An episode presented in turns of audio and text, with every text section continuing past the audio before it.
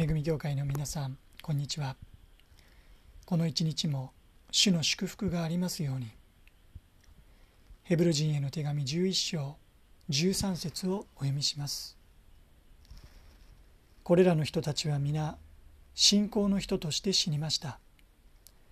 約束のものを手に入れることはありませんでしたがはるか遠くにそれを見て喜び迎え地上では旅人であり気流者であることを告白していました。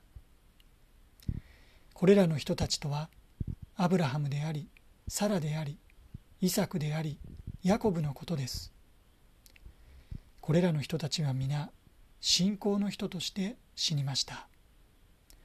それはこれらの人たちが皆死ぬ時まで信仰に生き抜いた人たちであったということです。迷いもありました。恐れもありました。失敗もありました。遠回りもしました。けれどもそれでも最後まで信仰の人としてその生涯を全うした。このことこそ主の恵みでありまた何より大切なことではないでしょうか。そんな彼らは約束のものを手に入れることはありませんでしたと記されています。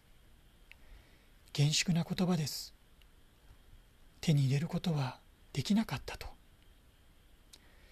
彼らは約束の地に足を踏み入れその大地で呼吸し生活をしてはいましたが確かに子孫の繁栄土地の取得に代表される神の約束の実現をその手にしたわけではありませんでした。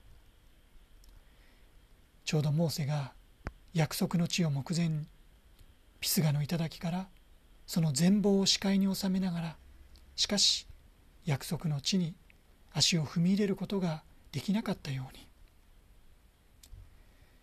それでも彼らははるか遠くにそれを見て喜び迎えていたというのです。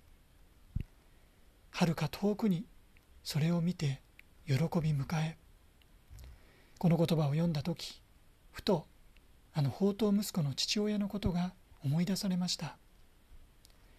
無一文になった息子が足を引きずるようにして帰ってきた時まだ家までは相当の距離がある中父は息子を見つけ駆け寄っていきました。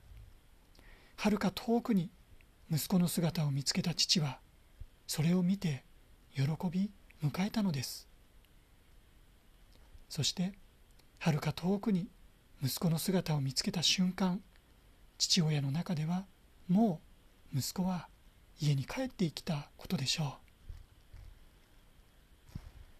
はるか遠くにそれを見て喜び迎えていた。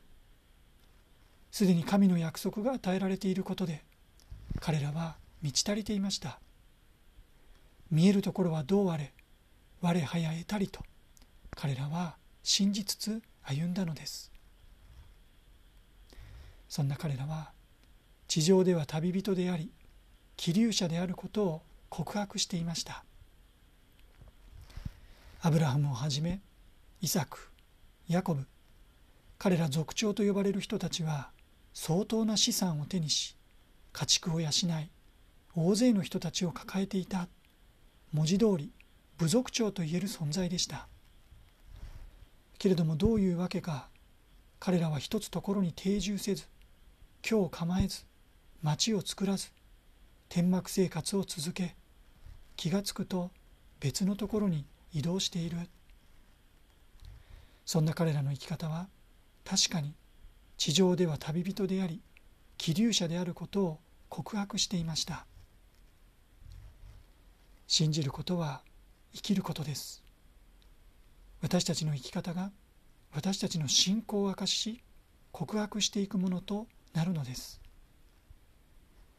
私たちが今置かれている厳しい状況の中で私たちがどう考え何に重きを置きどこに向かって生きるのか。